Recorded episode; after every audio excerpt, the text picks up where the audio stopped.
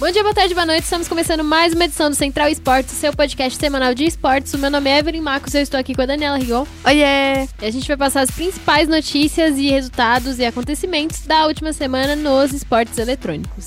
No giro de notícias, a gente vai falar da Lion, que venceu o Hearthstone Grandmasters lá na BlizzCon e foi a primeira mulher a ser campeã de um torneio lá na convenção.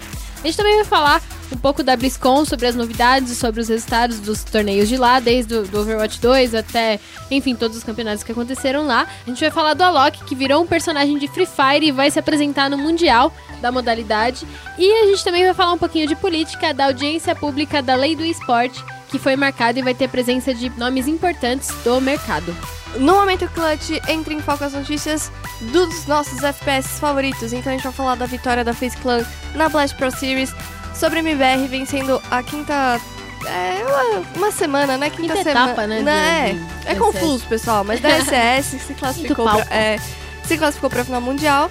E infelizmente a gente tem que falar dos problemas de visto, né? Com a galera brasileira da NiP e da FaZe na Pro League de Rainbow Six.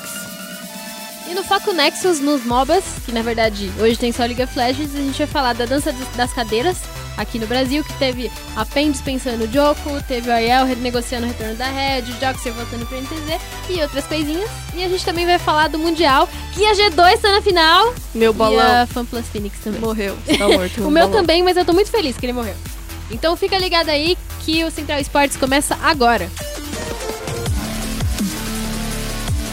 Vai ser uma carnificina que parece digno de um overtime de uma final.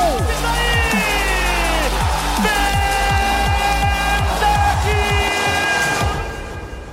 Começando aqui então nosso giro de notícias, a gente teve uma notícia maravilhosa aí na BlizzCon, né?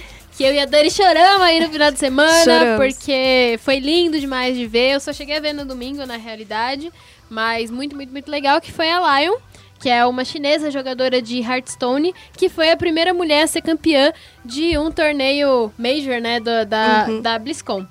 Ela venceu vários outros jogadores, ela já foi, já tinha tido uma campanha muito boa ao longo do ano, né? Uhum. Nos Hearthstone Grandmasters, que eles são divididos em vários outros eventos ao longo do ano, e a grande final acontece na BlizzCon. E aí a Lion, ela veio, é, derrotou todo mundo, ela ficou invicta na fase de grupos, ela conseguiu chegar na final, e na final ela... Eu ia falar, ela deu um pau nos caras, mas não foi nem isso, ela foi bem humilde, né? Uhum. E ela foi bem é, pé no chão e conseguiu, é, ganhou, e conquistou 200 mil dólares em premiação e fez a gente chorar com o discurso. Ai, gente, foi muito lindo! Ela muito abraçadinha com o troféu. Nossa, ai, muito Ah, fofinho. Depois, É, imagens que esquentam o coração. depois vocês olham lá que eu até postei no meu Twitter dois vídeos dela é, depois de receber o troféu. Ela, ela abraça o troféu de um jeito que parece que ele vai pular do colo dela. é. Muito bonitinha. E ela fez uns discursos muito legais, assim. Quando ela ganhou, a- foi muito legal porque ela ganhou e ela não, não caiu a ficha, né? Ela só levantou e tal, e ficou meio assim. E depois, quando ela foi pra ser entrevistada, caiu a ficha na hora, ela começou a chorar muito.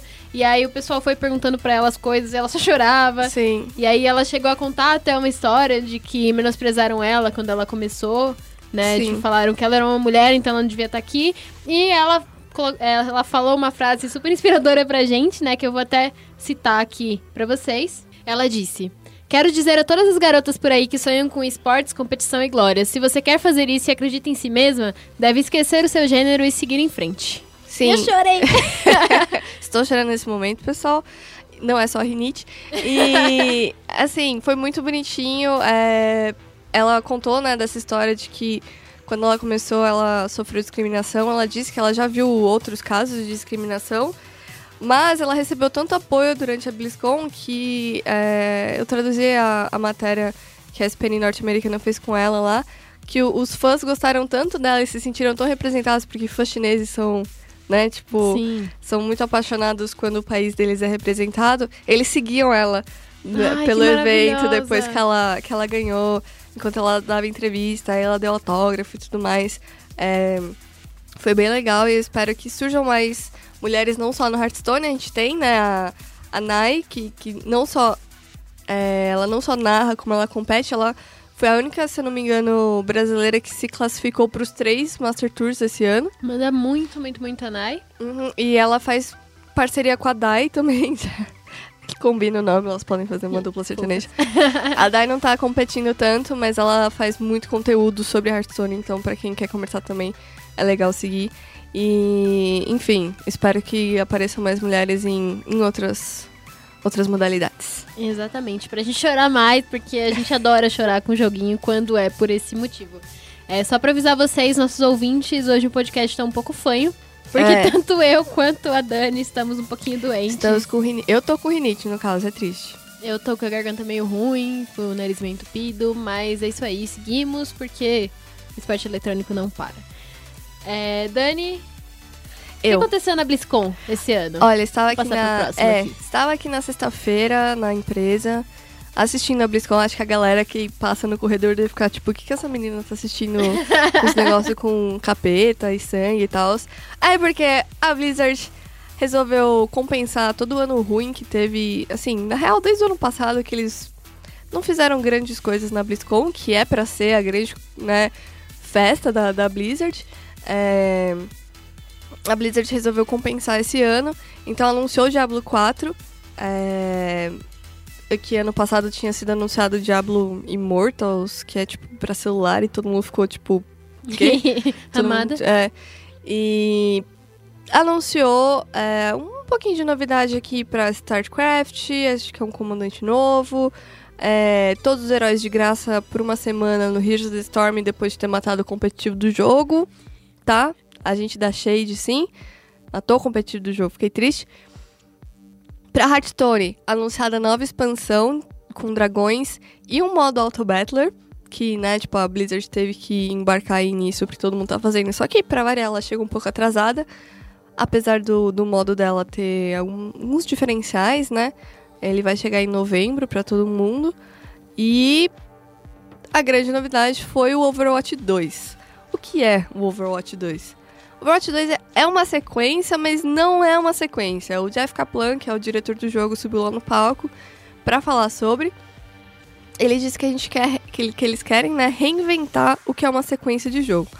Overwatch 2 vai focar muito no, no famoso PvE que a gente fala, né, que é o jogador versus ambiente ou conhecido como modo história. Então ele vai focar em missões de heróis, os heróis vão ter talentos que você vai, você vai upar seu herói, você vai personalizar é, ataque, não sei o quê. É, vai focar na volta do Overwatch, que é o grupo lá de heróis. É, ao contrário do Overwatch que, clássico, que a galera tá chamando agora, que foca no PVP, que é o jogador contra jogador, que é o competitivo.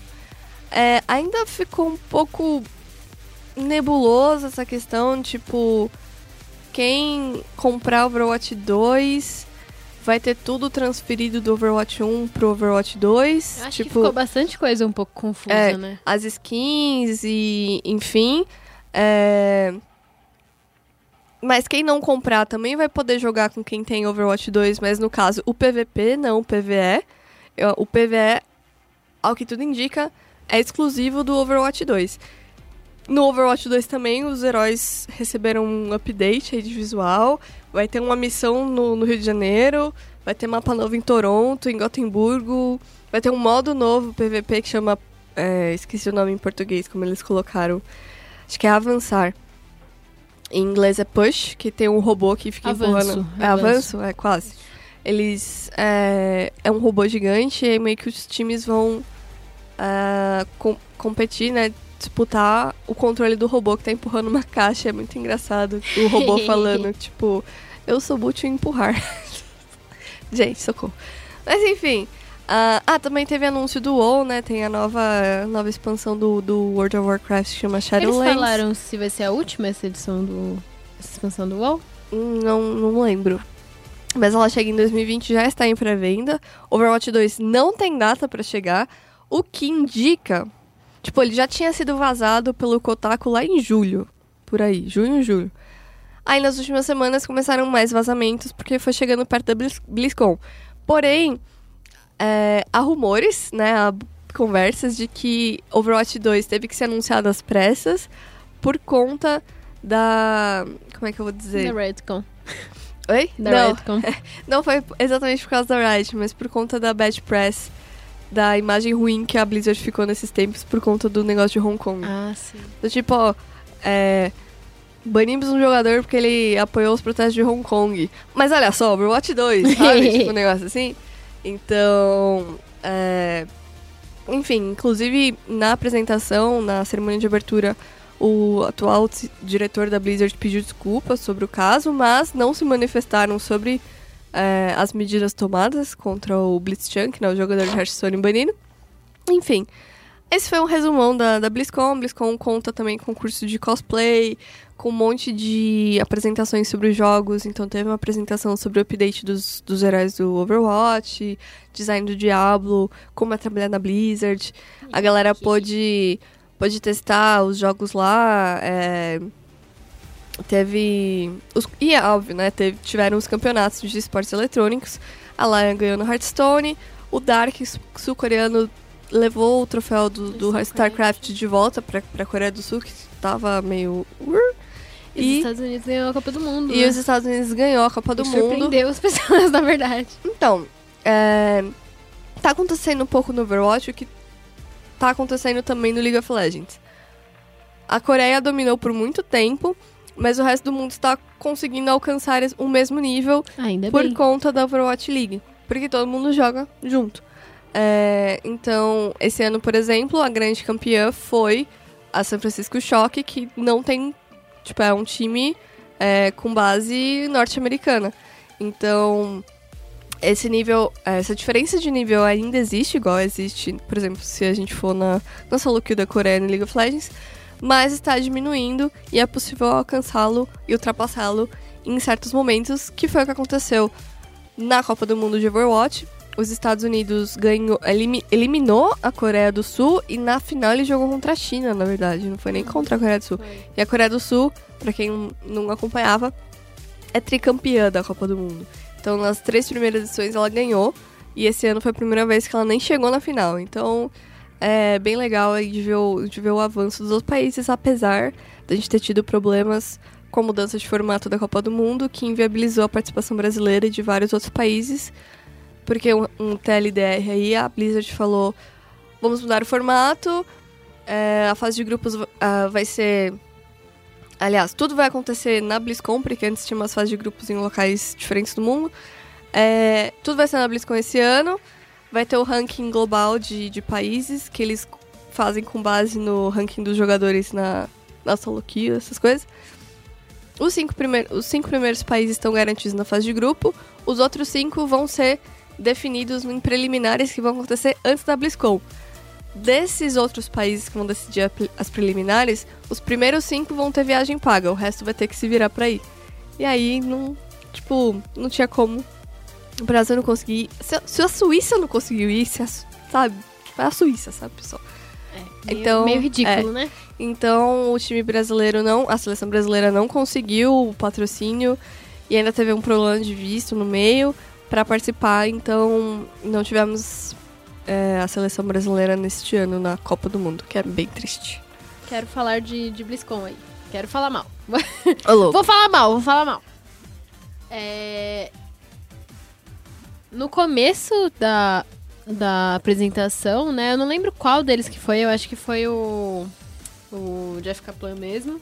O do Overwatch, ele brincou que assim, ah, é... a gente não tem muita coisa pra anunciar porque vazou tudo antes.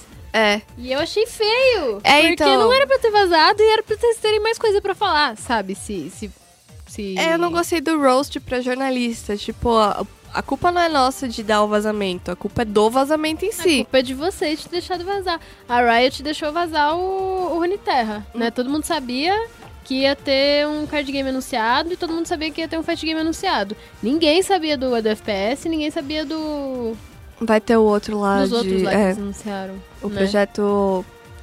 O A é o FPS, o L é o de luta E e, o F é, é. o RPG. E eu acho que, pô, muito legal a BlizzCon. Muito bacana eles terem feito a convenção de novo. Muito bacana eles terem feito uma mais forte do que ano passado. Mas não tem como não comparar com o que a Riot apresentou esse ano, num- numa stream de meia hora. E assim, é, eu vi uma galera falando, ah, a, a Blizzard se redimiu do- da convenção da Riot, mas se isso foi uma redenção, eu acho que a Blizzard tá meio ferrada, assim. Eu estaria chorando um pouquinho em casa se eu fosse a Blizzard. Porque a Riot foi muito, muito, muito superior na convenção, entre aspas, deles. E eu, eu tô meio advogada da Riot, né? Esses dias. Isso, isso vai mudar, gente. É assim, a, a Blizzard se salva pelo, pelas outras franquias que já tem, é, assim, um público absurdamente apaixonado, que é o World of Warcraft e o Diablo. Inclusive, assim, a- a- aliás, isso é uma coisa que a gente tem que dar, meu- na minha opinião, e de muitas pessoas, pra, pra Blizzard, é que eles fazem, de fato, pra mim, os melhores cinematics que existem. Tipo, os videozinhos lá de apresentação, as bem animações, assim. É, isso, sem dúvida, parabéns pra eles. Diablo 4 promete muito, mas a gente não sabe quando vai chegar. A expansão do WoW, muita gente criticou no sentido de parece exagero da, da Shyvana ser poderosa e tal, mas eu acho É, falando que era uma galera de antes da época dos Titãs. Parada é, assim. eu acho questionável porque eu não sei se essa- esse questionamento existiria se o personagem fosse homem. Mas ok. É. Mas ok, beleza, passamos por isso. Então eu acho que a Blizzard se segura muito nessa nesse amor de anos que o público tem. Mas é muleta. É, E não dá obviamente. pra uma, pra uma developer ficar se segurando nesse tipo de muleta, É. sabe? O público de, de Warcraft vai envelhecer, eles não estão captando novo público, o público de StarCraft já envelheceu, né? E, e, assim, É, eles é, anunciaram esse Autobattler pra tentar, enfim, seguir nessa tendência. E o Autobattler é o mais feio de todos os Autobattlers que foram lançados, e era o que foram alguns, né? Nem os bonequinhos lutando um contra o outro a gente consegue ver. Parece batalha do Magic Arena, sei lá. é, e aí tem também, tipo, seria necessário um Overwatch 2? Não poderia ser lançado uma expansão, igual já Sim, acontece sim. no WoW, Eu sabe? pensei nisso também. Não precisava do, É, do Overwatch então. 2. Não precisava mesmo. E nem vai ser um 2 de verdade, né? Vai ser um DLC com Hum. preço de jogo. Não, é, bom, sei lá, não sei como é que eles vão fazer. Mas enfim, é isso, aconteceu na BlizzCon. Eu ainda não vi quem ganhou o concurso de cosplay, porque eu fiquei fora no dia, mas eu recomendo muito assistir sempre o concurso de cosplay, porque a galera que participa é incrível. É, E é isso, foi a BlizzCon. E, e só pra fechar também, eu não gosto que os torneios de esportes da, da BlizzCon sejam super valorizados. Eles nunca são, né? Na realidade. Não muito, é. Mas eu não acho que eles merecem muito boom, assim, porque é muito ridículo você convidar alguém pra um campeonato e você não. Você sendo a desenvolvedora do, do negócio, não fornecer nem a passagem pra pessoa ir pro, pra jogar esse campeonato. Foi muito desrespeitoso o que aconteceu com a seleção brasileira, com a seleção da Suíça e com as outras seleções que não conseguiram eh, se classificar. Eu acho inadmissível e eu não, não gosto dessa ideia e é isso. É, espero que eles mudem. Na real, não faz nem mais sentido você ter a Copa do Mundo, sendo Então. que você tem os times da Contenders e o ideal seria dar mais atenção pra eles, porque Com eles certeza. não têm tanta chance de jogar internacionalmente. Mas ok, né? Fazer o quê? Então vamos mudar de assunto, vamos falar um pouquinho de Free Fire. A gente teve hoje, né? A gente tá gravando aqui na segunda e a gente teve hoje uma, uma coletiva de imprensa do pessoal do Free Fire que eles anunciaram o DJ Alok como novo personagem aí do Free Fire. É, ele vai ser um personagem jogável no, no jogo. Péssima frase, mas é. É. isso aí. E ele também vai tocar lá no Mundial de, de Free Fire, que vai acontecer aqui no Rio de Janeiro, na final da Pro League também. Na A Dani final da tava Pro League, no- não. Ele vai tocar, acho que só no final do Mundial. Aliás, Ah. final não, né? Só no Mundial, não sei. A Dani tava lá na, na coletiva, e aí, Dani, o que aconteceu? O que, que foi anunciado? O que, que, que, que pegou? Bom, é, a- nessa segunda-feira, né, como a Evelyn já falou, a gente teve o evento de Free Fire aqui em São Paulo. É, eu achei interessante porque eles começaram com números, que é uma coisa que a gente sempre fica curioso e impressionado no Free Fire. então, é, a primeira informação que, que nos foi dada pelo produtor do jogo é de que o, o Free Fire, no, no segundo semestre de 2019, foi o primeiro Battle Royale mais baixado do mundo e o terceiro jogo mobile mais baixado no mundo. Tipo, isso comparando, muito, comparando muito que você tem competições, mercados competitivos como o Japão e a Coreia, sabe? Então, é muito grande. É, E aí eles anunciaram essa parceria com a Loki. É uma estratégia de marketing muito boa para alcançar um público mais geral brasileiro, já que o Free Fire, por ser um jogo que roda em celulares é, basicões, ele já alcança um público bem maior, né? Não alcança só a galera que tem um super iPhone, como alcança a galera que tem uns, uns Androids mais. ah, desatualizados, sei lá. É, então, vai ter o Alok, ele vai ser um personagem, você vai poder comprá-lo. A galera que joga vai ganhar, acho que camiseta e tatuagem do jogo pra, tipo, comemorar. Skinzinha. É. No começo da partida vai tocar a musiquinha do Alok lá, aquela Vale Vale. Que eu descobri hoje, porque eu não manjo muito desse tipo de Eu música. Não, É. não conheço, não. E no jogo, o personagem do Alok, ele vai ter o poderzinho de te dar, um, é, dar cura e velocidade pro seu time. Eu perguntei, porque eu sou curiosa, eu não jogo Free Fire, então eu perguntei, tipo, como funcionam esses poderzinhos. E o pessoal falou que eles existem, mas não são exagerados pra não desbalancear o jogo, porque senão ele ia virar pay to win, né? Tipo, Roubado, é, quebrado. no caso, roubado.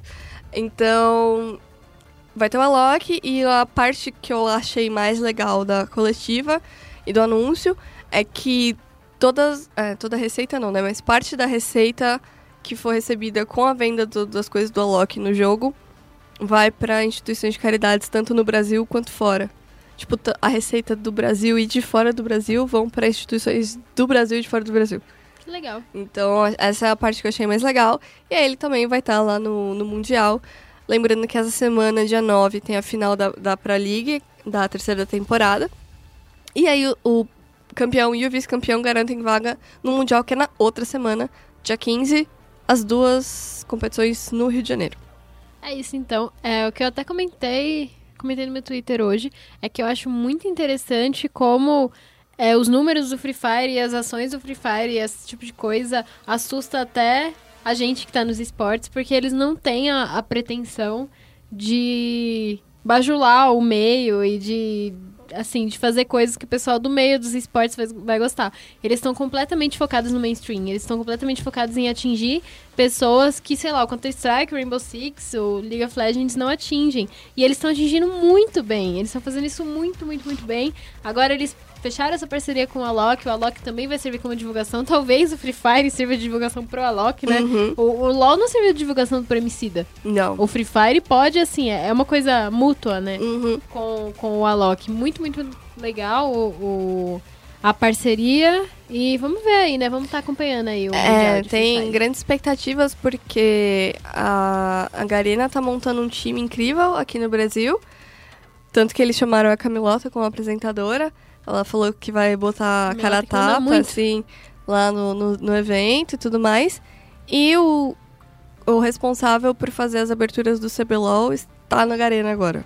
Então a gente pode aguardar aí uma Ou seja, showzão, grande né? é, apresentação, uma grande abertura.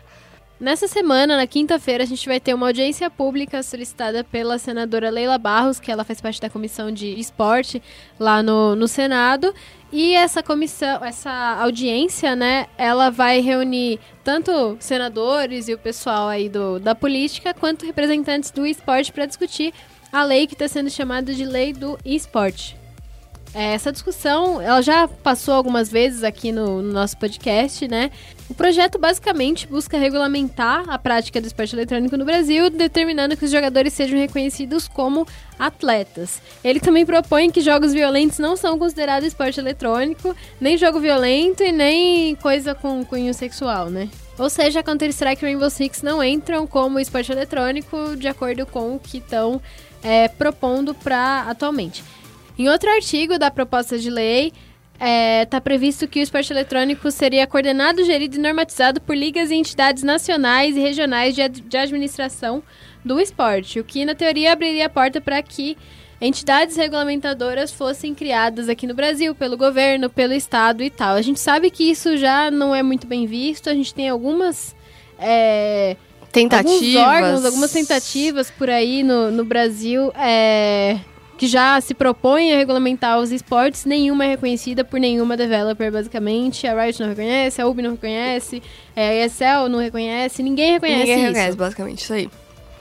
Mas isso vai ser discutido aí na, na quinta-feira. É, o Fly, né? O, o Yuri vai estar lá, a Cherry vai estar lá. Provavelmente o nosso editor-chefe também vai estar lá, o Guerra, Uhum. Léo de Biasi, o, o dono da NTZ, o Lucas Almeida, e a gente tem que ver aí no que, que vai acontecer. Foi até criada uma campanha pra barrar essa PL, uma campanha do pessoal dos esportes que não quer de jeito nenhum que isso seja regulamento, que isso seja aprovado, né, e que o esporte eletrônico seja regulamentado. Antes de começar aqui o podcast, eu até comentei com a Dani que ia ser complicado falar dessa dessa lei porque é muito difícil formar uma opinião, É, né? É, O que você é- acha, Dani? É, é uma coisa muito delicada, porque assim. é, primeiro que o esporte eletrônico se difere, apesar de da gente, óbvio, considerar como esporte, ele se difere do esporte tradicional, porque os jogos têm dono, ao contrário do futebol, Sim, que ninguém, certeza. ninguém é dono do futebol. Tem órgãos que regulam o futebol, mas ninguém é dono do futebol. Ninguém vai mudar, sei lá, o, o método ou cobrar pelo futebol, não sei. Mas é, eu acho que também não dá pra ser a festa do caqui e, tipo, os times fecharem contratos que sejam ruins pros jogadores. É, para mim, todos tinham que entrar na, na Lei Pelé. Todo torneio tem que, sim, ter um registro lá certinho, bonitinho, pra não ser ruim pra nenhum dos lados. Tanto que, na real, que a gente até tava comentando também, o ideal acho que é, na real, um, uma associação de jogadores. Sim. Pra defender os direitos dos jogadores, não necessariamente Sindicato! regular. É, sindicatos, pessoal. Fogo neles. É, pra proteger. Eu acho que é uma cultura que ainda não chegou pra muitos jogadores, assim, é, que sofrem disso, que é. Alguém tem que ler o seu contrato, você tem que saber o que você está assinando Sim, com certeza. sabe? Senão você pode acabar numa cilada. Então, é, eu acho que um órgão, um, sindicato para os jogadores seria essencial para melhorar a profissão e tudo mais. Mas regular os torneios, é, eu acho que é mais fazer uma coisa de está tudo certinho mesmo e não tentar controlar de fato. Só uma, uma verificação, não um controle. Sim, é, eu acho que o que você falou é, é o cerne da discussão, né?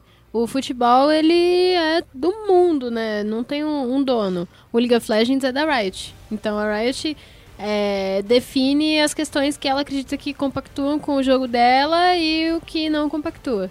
Né? A Riot define que os jogadores eles têm que é, receber direitinho, que eles têm que ter é, condições legais de trabalhar e esse tipo de coisa.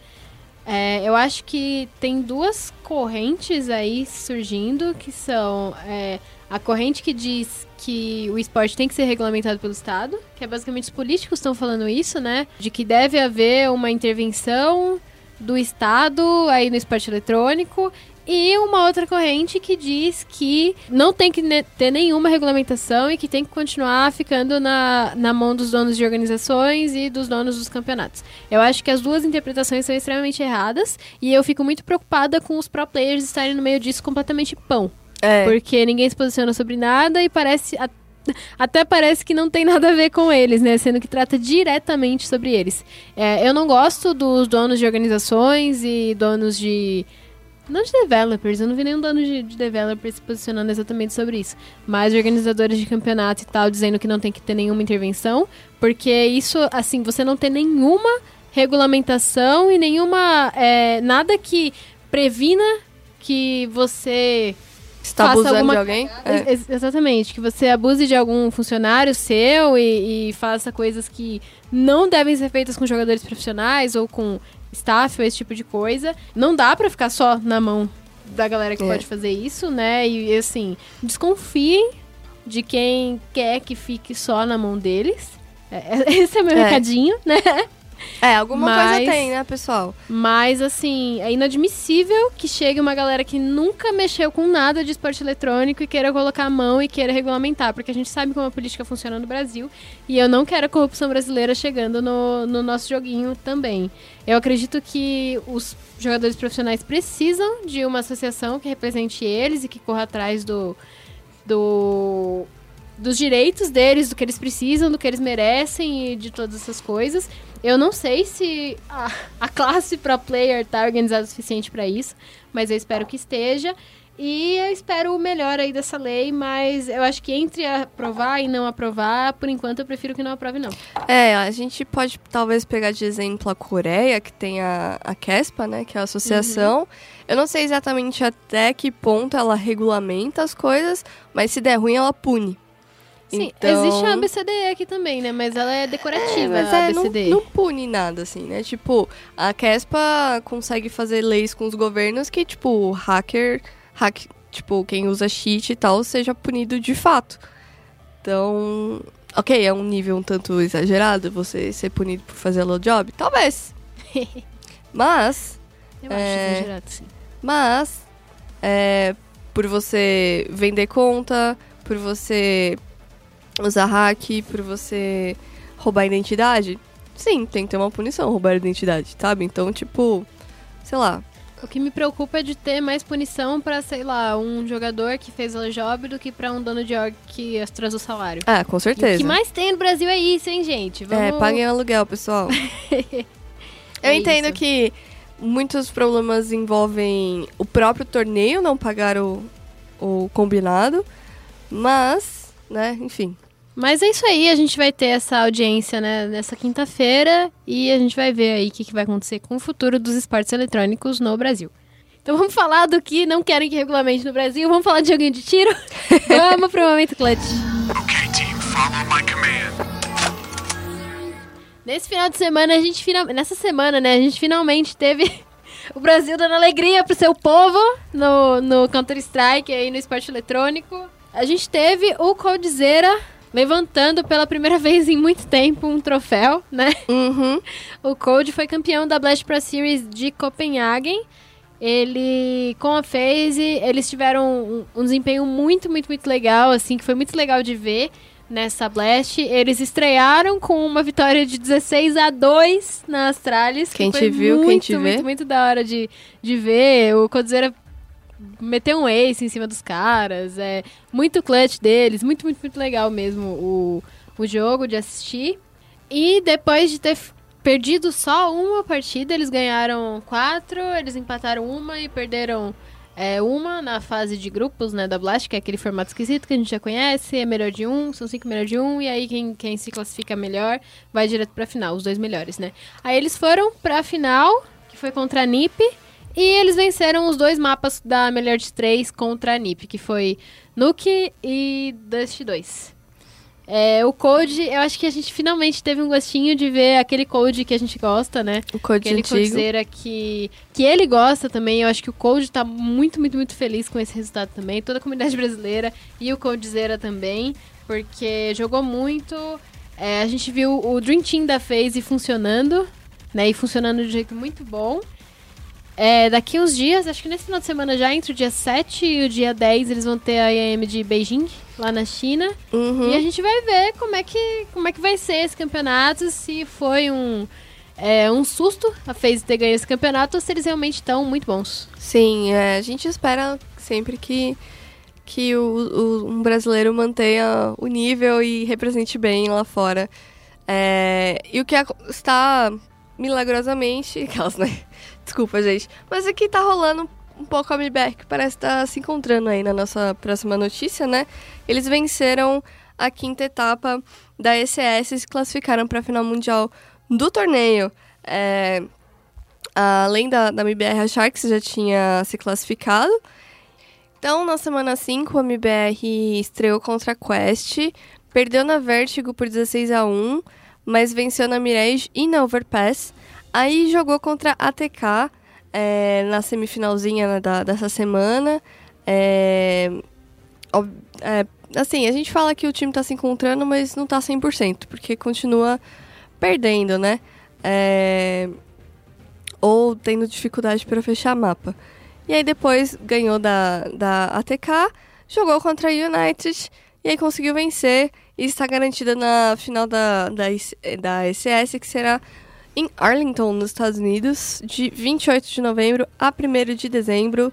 É, enquanto isso, tem a galera que vem da, da Liga da Europa, né? Porque a MBR joga na Liga Norte-Americana da SS, que já tá garantida aí, são a Vanguard, a Ninjas e Pijamas, a Astralis e a Fnatic. Mas eu espero que o MBR se encontre aí pra chegar nessa final da, da ECS bem, do ladinho da Sharks. Eu espero que tenha Traga- vitórias brasileiras aí, mais glória pro, pra comunidade, porque Tá precisando. assim como eles só querem dar alegria pro povo deles, a gente só quer ser feliz vendo É. eles jogando também. é um time, assim, que pega muito no nosso coração e é muito bom ver brasileiro jogando bem lá fora. Espero que, que a FaZe mande bem, que o IBR mande bem, que a Sharks mande bem, que a Fúria mande bem. E eu fico muito feliz também da gente ter vários times é, brasileiros mandando bem lá fora. Agora vamos falar de uma coisa um pouquinho menos legal É. no nosso momento clutch, que é de Rainbow Six. Rainbow Six é muito Não, legal, sim, é, o mas o problema não é problema Rainbow Six. não é o Rainbow Six. O problema são os problemas de visto que estão dificultando a ida dos jogadores da NiP e da FaZe para o Japão para disputar a Pro League. Nesse final de semana, e junto quase com a final do Mundial de LoL, a gente vai ter a final da Pro League de Rainbow Six, da Pro League 10 de Rainbow Six, que teve como classificados a Ninjas em Pijamas e a FaZe, os times brasileiros aí que vão para Tóquio. Só que parece que teve alguns problemas é, entre a ESL, a gente não é, tá sabendo direito o que aconteceu com a ESL, mas o pessoal tem denunciado, tem falado, né, que a ESL é, fez parte de alguns problemas que esses times tiveram e é, nem todos os jogadores conseguiram tirar os vistos para o Japão. O Japão ele ainda é bem chatinho com essa coisa de visto e eles ainda não têm é, o visto de trabalho aprovado para atleta de esporte eletrônico. Então, para começo de conversa, um pouquinho complicado a UB botar pra liga no Japão. É, né? assim, eu acho que no caso talvez eles entrassem com visto de negócios ou de jogador mesmo, de, de esporte normal. Não sei como, como seria, por exemplo, quando eu fui cobrir o torneio na China, eu entrei como negócios, não como jornalista. Porque é, os documentos que eles me deram era tipo como se fosse fazer negócios, porque um visto de jornalista na China é um pouco mais complicado. Mas é, para quem não sabia disso, é, o brasileiro precisa de visto no Japão. E o Japão é sempre um pouco desconfiado, a- é, principalmente com o brasileiro, porque como a gente tem uma grande comunidade japonesa no Brasil, principalmente em São Paulo, tem muita gente daqui que vai trabalhar lá. E o Japão é um pouco chato com essa questão de estrangeiros trabalhando no seu próprio país. Quem vai sempre tem dificuldade, ou tem que trabalhar em, tipo, fábrica por muitas horas e tal. Então, Óbvio, o Japão sofre disso, sofre com isso porque eles estão ficando sem pessoas para trabalhar lá, porque tá todo mundo ficando velhinho. Mas é, isso acaba afetando a questão do visto. Você tem que ter a papelada toda bonitinha, você tem que ter comprovante de renda, você tem que ter con- carta convite, Tem você que ter tem que... antecedência, né? É, então acabou complicando. E aconteceu isso do visto do, do Ion ter sido negado e o Nine substituí-lo. Sim. é, o Ion, ele é descendente direto de japoneses. A avó dele Não, é é japonesa. Não, o Ion. Não, é o Ion. Ah, desculpa, é que o Nine é da, da Itália, né? Ele tem o passaporte europeu, é verdade. O Ion, ele é descendente direto de japoneses, ele teve o visto dele negado. Assim, até deram algumas suposições de por que ele pode ter o visto dele negado, mas a gente não tem nenhuma confirmação de por que realmente negaram o visto dele. E aí, pra substituir ele, assim, isso foi super de última hora, a FaZe teve que resolver, teve que resolver tudo isso na semana passada, a NiP também, e a FaZe estava procurando um jogador pra substituir aí o Ion. Eles viram alguns jogadores daqui do Brasil, eles viram jogadores é, europeus também, porque a prioridade deles era alguém que tivesse o visto europeu para o visto não, o passaporte europeu para não precisar de visto para o Japão e conseguir ir direto. É o Nine foi o escolhido. O Nine, para quem não conhece, ele é o grande vencedor da gincana dos esportes. É. Ele já teve passagens pelo Rainbow Six mesmo. A última passagem dele foi na Pro League 8, que ele jogou pela Pen Gaming. Ele foi jogador de Apex Legends recentemente. Ele foi jogador de Call of Duty. Ele foi jogador de Battlefield. é, de Battlefield, de PUBG. É. Ele, que ele é bom em um tiro, ele é bom também. em dar tiro, pessoal. Exatamente. Até é, os representantes da FaZe falaram pra gente que ele foi escolhido por ter o passaporte europeu, porque ele tem o passaporte italiano, e por ele ser muito bom de mira. Ele é muito, muito, muito bom de tiro, o Nine, e vai ser legal, vai ser bem legal ver ele jogando, apesar de que a gente queria realmente que os brasileiros estivessem com a sua. é, a sua documentação regulamentada. A NIP, até o momento de gravação desse podcast, eles ainda não tiveram é, notícias sobre o visto deles. Alguns vistos foram negados, né? Se não me engano, de três jogadores foi negado, mas eles ainda iam recorrer para conseguir é, viajar enquanto desse tempo, né? Uhum. De, de chegar lá. E meio que foi isso, né? A gente tá com alguns problemas para os brasileiros jogarem lá. Alguns times de outras regiões também tiveram esses problemas, mas a Uhum. gente não sabe com detalhes é, o que aconteceu com outros, outros times e quais jogadores aconteceram isso. É, só passando aqui um tweet do Bob, que é manager da NiP, de que ele falou no Twitter dele que a ESL disse que ia tirar os vistos para o Japão e pediu toda a documentação dos jogadores da NiP e acredito que da FaZe também. E aí o Bob falou que eles ficaram aguardando e faltando 10 dias para a viagem, o Bob foi cobrar o visto e a ESL falou que é responsabilidade da, do time. Então eles correram bem de última hora com Uhum. esse visto. Aí a gente ainda tá indo atrás disso, a gente tá vendo o que vai acontecer. E eu acho muito triste tudo isso, É. porque a Pro League é um campeonato muito longo, é um campeonato muito é, exaustivo para os jogadores. E você jogar tudo isso para você se classificar, para no final, por talvez uma falha da desenvolvedora, você não conseguir ir, é muito chato, assim, muito feio pro cenário de Rainbow Six, muito feio pra tudo isso, e eu espero que dê tudo certo, né? É, e sem contar que o, o consulado do Japão não abre todos os dias. Sim. É, teve isso também. É, mas enfim. Isso só mostra, vou dar meu roast aqui pro governo, que você liberar o visto de turismo para certos países não significa que vai ser mais fácil a gente tirar visto para esses mesmos países, né? Então, pois é, que coisa. É isso. Sim, e tem uma conversa também rolando é, nas redes sociais de que orientaram é, eles a tirar visto de, de turismo, e aí tinha que ser de trabalho, e aí deu uma briga por causa disso, e esse pode ter sido um dos motivos pra não ter sido aprovado, mas a gente tá realmente esperando próximos capítulos, então na próxima edição do podcast a gente vai ter mais informações sobre isso e o resultado, né, da Pro League, porque já vai acontecer no sábado e no domingo. Sim, só um ponto legal de comentar é que a transmissão da Pro League vai ter a primeira mulher oficialmente, né, que é a Vic. Aqui no Brasil, a transmissão brasileira vai ter a participação da Vic, que Ela é já uma vai estar agora na final? É, Ai, que incrível! Então, bem legal, deem um suporte aí, deem um apoio pra ela nas redes sociais. Ela já fazia os torneios de Rainbow Six da BBL. Então, bem legal ver a Ubisoft trazendo mais diversidade pro, pras transmissões dela. Alô, Riot! alô, torneios de, de Counter-Strike, alô, outros jogos. Tá na hora, né? É.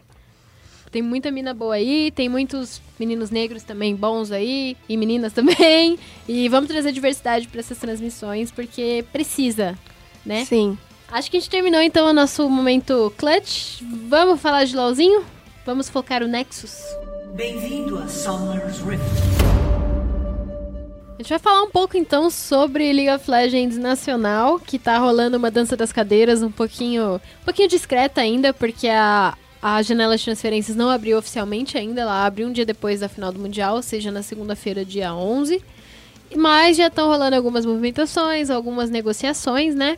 E a gente vai passar algumas que a gente apurou e que outros sites também apuraram nessa última semana. A primeira é que o Joko, técnico da PEN, não é mais técnico da PEN.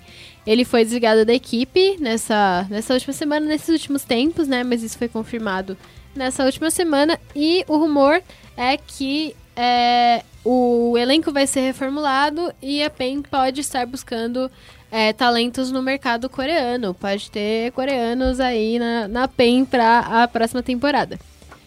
Outro, outra movimentação que tá rolando nessa janela é a negociação do Aiel, que ele pode retornar para Red Kennedy. Para quem não se lembra aí, para quem não acompanha o cenário há tanto tempo, o Aiel ele foi de uma das primeiras formações da Red Kennedy, de quando ainda era NTZ Red, Uhum. depois virou Red Kennedy, né? Teve um, um rolo jurídico lá com a Red, e aí ela foi comprada pelo Corradini, e o Aiel tava nesse nessa line e, e tal. Ele foi revelado, né, pela, pela Red Kennedy praticamente, depois ele foi pra, E pra NTZ. NTZ, agora ele tá na PEN e ele pode estar voltando pra Red aí pra próxima temporada pra disputar o possível circuito desafiante, né?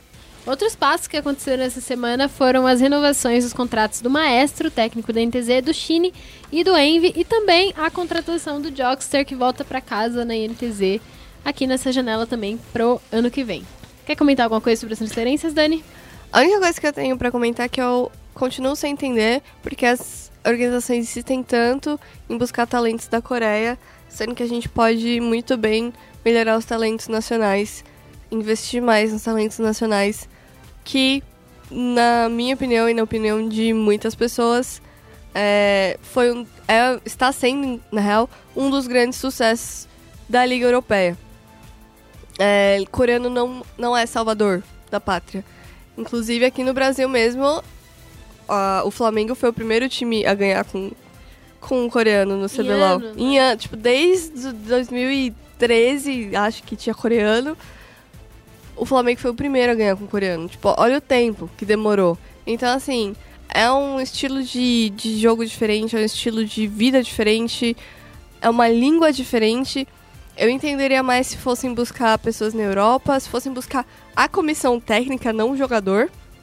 Também, como, por exemplo, o Hiro funcionou muito bem na Kabum, mas ir atrás de jogador, eu ainda fico meio cética, sei lá.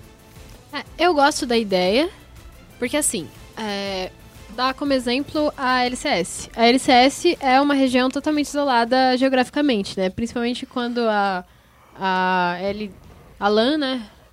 Como é que era o nome da liga do LAN? Acho que era LAN. Tinha nome, mas eu não lembro. Mas a região LAN mudou pro Chile, é, a, a LCS ficou totalmente isolada e mesmo assim eles nunca dependeram, né, da LAN. O que, que a LCS sempre teve de forte? O poder é, aquisitivo para contratar talentos de outras regiões. Então, assim, é, isso não significa que a LCS não conseguisse minerar os talentos locais. O Lift é um, um talento local. É, a gente tem muitos, muitos, muitos jogadores bons e muito bons na, na LCS locais. Só que o que faz a LCS crescer são os importes. O Core JJ é, levou gigantemente a, é, o nível da LCS. É, o próprio Bjergsen, quando ele chegou, né, quando ele veio da Europa, é, há anos atrás, agora ele já é residente né, da, da, da LCS, e é, outros jogadores que eles vêm com o propósito de, claro, trazer títulos para o, o, o time, mas também para isso de elevar o nível da liga. Aqui no Brasil a gente teve isso muito ao longo dos anos. É, o mais expressivo para mim, porque foi acho que no ano ou um pouco depois de eu ter começado a acompanhar, foi o, o Daydream.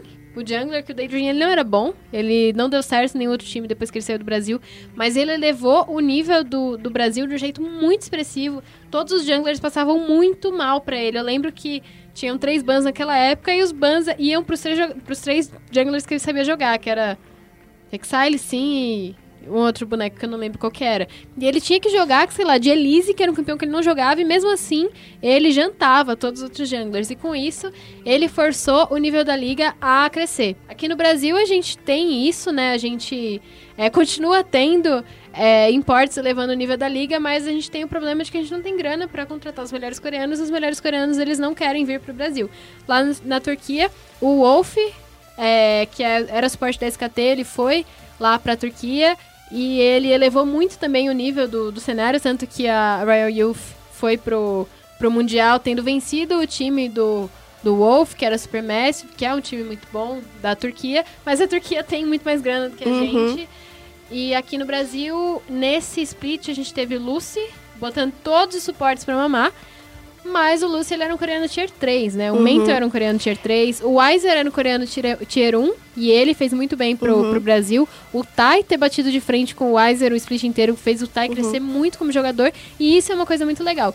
Eu acho que é extremamente importante que a gente minere também os talentos brasileiros. Muito, muito, muito importante. Mas precisa ter material para os talentos brasileiros serem minerados, né? Porque você botar, sei lá, um, um- jogador muito bom que tá ascendendo, tipo o House. O House pra jogar contra o Takeshi, sabe? Pô, o Takeshi é muito bom e tem muita experiência. Mas ele já passou do tempo dele, né? Então se você botar.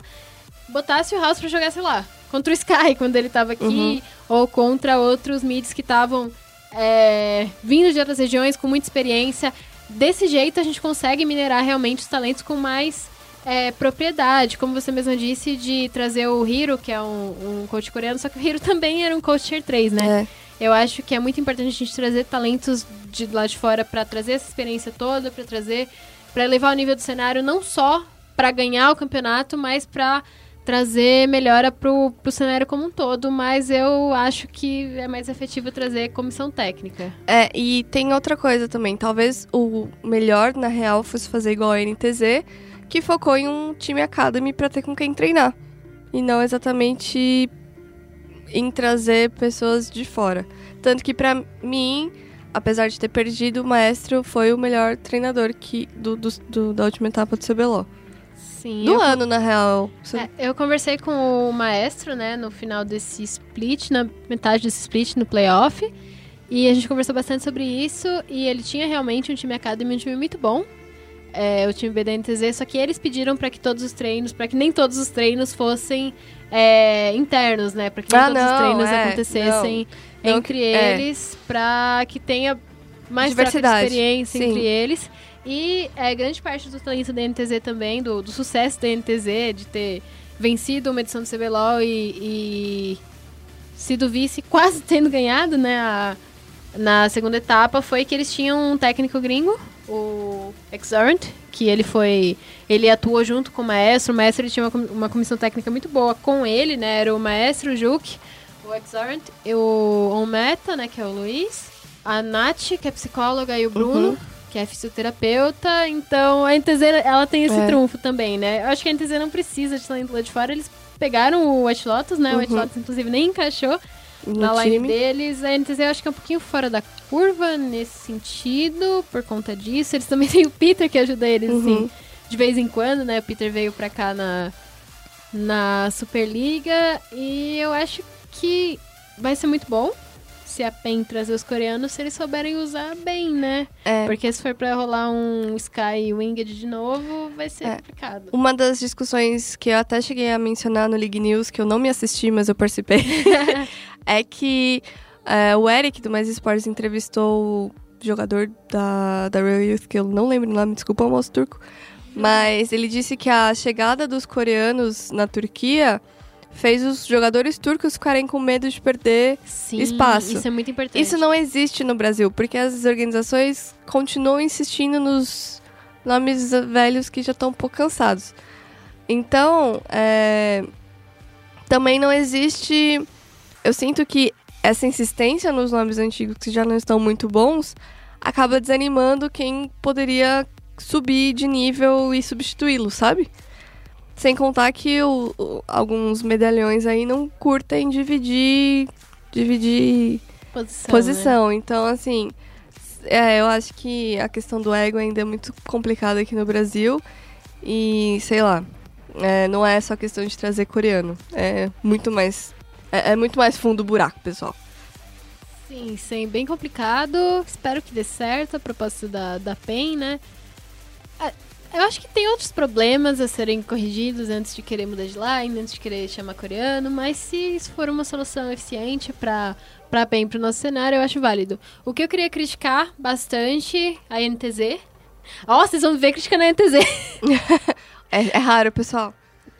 É, eu, eu critico bastante. É que a NTZ é uma org muito, muito plural, muito extensa e tem muitos fatores aí para serem atacados ou elogiados.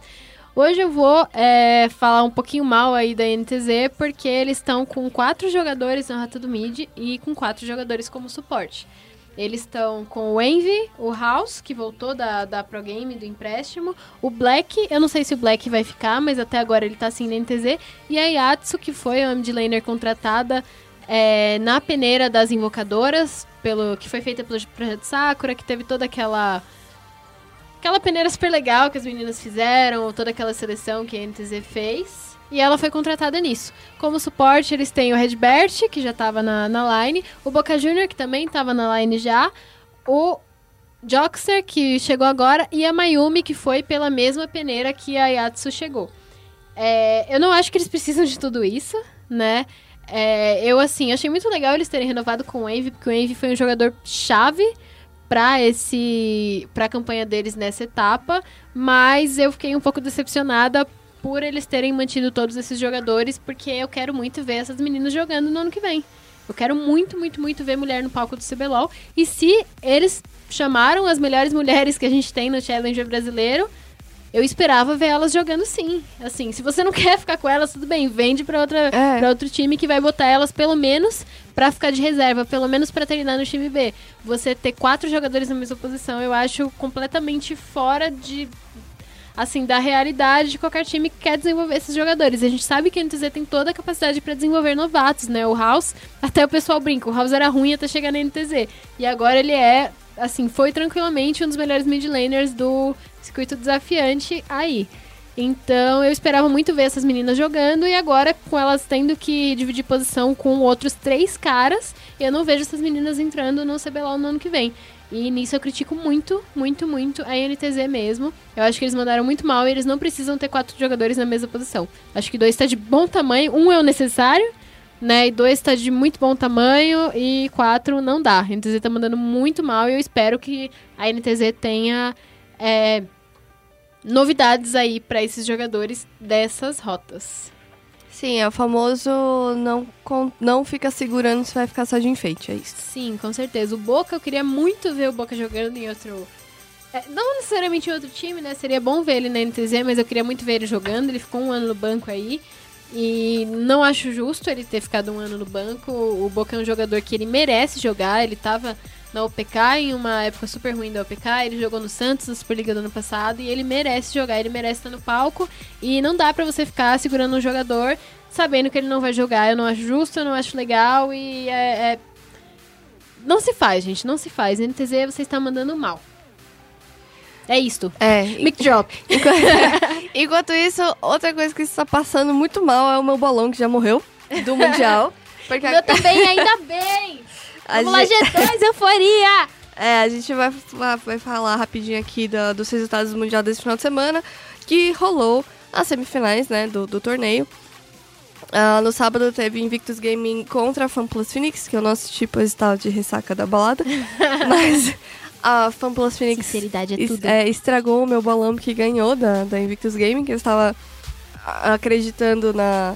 Na real, o que eu apostei foi que a final seria Invictus Gaming contra a SKT na disputa, é, tipo, a Invictus Gaming pelo segundo título consecutivo e a SKT como a, a, a Fênix de volta, sabe? Mas falhou. A FanPlus Phoenix é, venceu a, a Invictus Gaming por 3 a 1 como todos os resultados até agora. E a G2 deu um. Não vou falar que deu um coro, mas deu um show de como virar jogos. Porque ela estava perdendo em diversas partidas da série e virou de forma espetacular com teamfights muito boas. O Faker deu uma ajudada porque ele tava bem nervoso. No último jogo ele se matou bastante, eu senti. Parecia eu. na- deu uma, uma escalecada lá. E aí a SKT acabou perdendo por 3 a 1 para G2, que está na final e pode se tornar o primeiro time a ganhar tanto o MSI quanto o Mundial. E as duas ligas regionais deles, E né? as duas As duas É, etapas. basicamente a G2 pode fazer história nesse, no próximo final de semana, porque a final vai ser no domingo, 10 de novembro, às 10 da manhã. Não perca, porque vai ter abertura, vai ter a música, a estreia da música do True Damage, que é a banda nova. É, Chega treme de hype. E não sei, provavelmente mais novidades, talvez. Em comemoração aos 10 anos, não sei. Sei que em relação à comemoração aos 10 anos, é, para quem não, não sabe, estava afastado. Semana passada tava rolando o URF com seleção de campeões, que é raro, porque isso não acontecia desde que o URF foi lançado, no- como piada de 1 de abril, acho que em 2015, se eu não me engano. E é, como comemoração aos 10 anos de, de League of Legends, a Riot liberou o URF com seleção de campeões. Até então, depois da, da primeira vez, era só é, random, né? Você não podia escolher com quem você jogava. E a Riot anunciou, enquanto estamos gravando aqui o podcast, que o URF vai ser estendido até domingo, meio-dia. Então você tem até domingo meio-dia para passar raiva com o pessoal que fica tryhardando no URF. Eu tenho raiva de vocês. Riot, eu te amo, nunca te critiquei. Sabe? Pra que tryhardar no URF? O URF é pra se divertir, não pra ficar montando composição com o time. Loser é bobo. E é, É isso aí. isso. Pronto. O URF até. Eu digo com é, propriedade, porque eu sou loseira. É isso. E se É você não assistiu a série da G2 da SKT, que pra mim foi a final adiantada, era a final que eu gostaria de ver, assista no, no, nas redes da, da Riot, porque vale muito a pena. Foi incrível, foi emocionante. E eu não sei, eu espero que a final chegue pelo menos perto disso. Se chegar perto já tá bom. Eu acho que essa, esse chaveamento foi um pouquinho zicado, né? Foi triste. De terem colocado a G2 e SKT, foi sorteado, né? Mas aconteceu. É, a FanPlus Phoenix ela não tá vindo fraca pra essa série, é muito importante é, ressaltar isso também. A Invictus ela era é, atual campeã né, mundial e aí ela foi desbancada pela, pela FanPlus Phoenix. Do Embiid tá sendo considerado um dos melhores jogadores do mundo.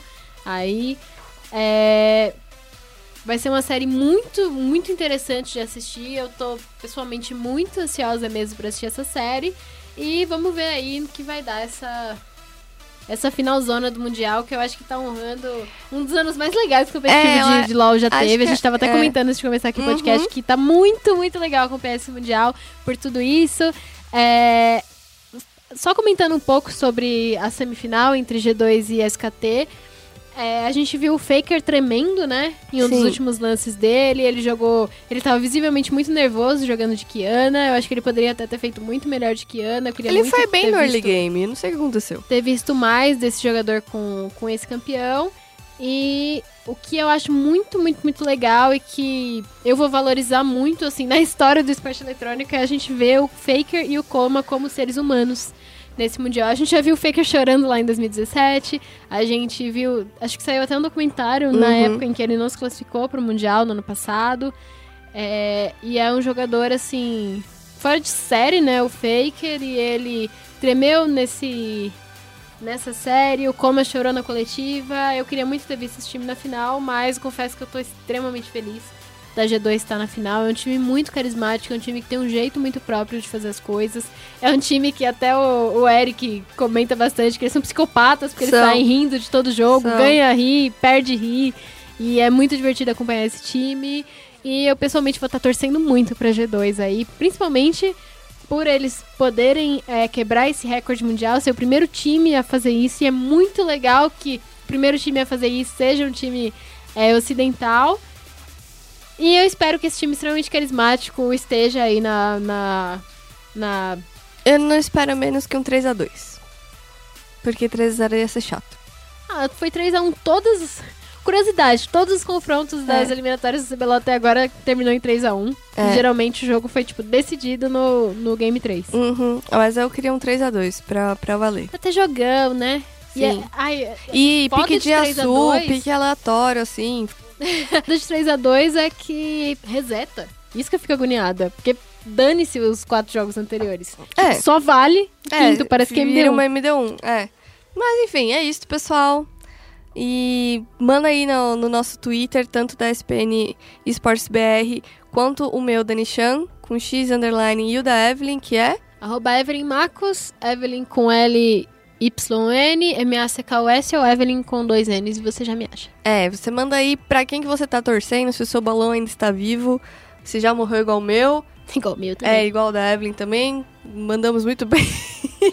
Olha, eu, eu quase gabaritei na fase de grupos, então eu tô bem tranquila. Eu esqueci de fazer na esse. fase de grupos, então... Bom, Eu pra mim. fiz e eu mandei bem, assim. Eu errei uns dois times. Sim, e se você tem é, sugestões de, de coisas pra gente falar aqui, discussões, polêmicas, é, foto de gato também pode mandar pra gente. Ei, manda mesmo. É, e ah, eu queria, antes de terminar, dar um salve pro Léo Chaves, jogador de Tekken, que ganhou o torneio sul-americano de Tekken na Argentina, ganhou de coreano, tá? No Tekken o Brasil ganhou da Coreia. É Manda isso. muito! Parabéns, Léo Chaves, é nóis. É isso aí. Essa edição a gente não tem chat aberto, então a gente fica por aqui. Muito obrigada a vocês que ouviram a gente e até a próxima edição. E lembrando, SPN, porque a vida precisa de esporte.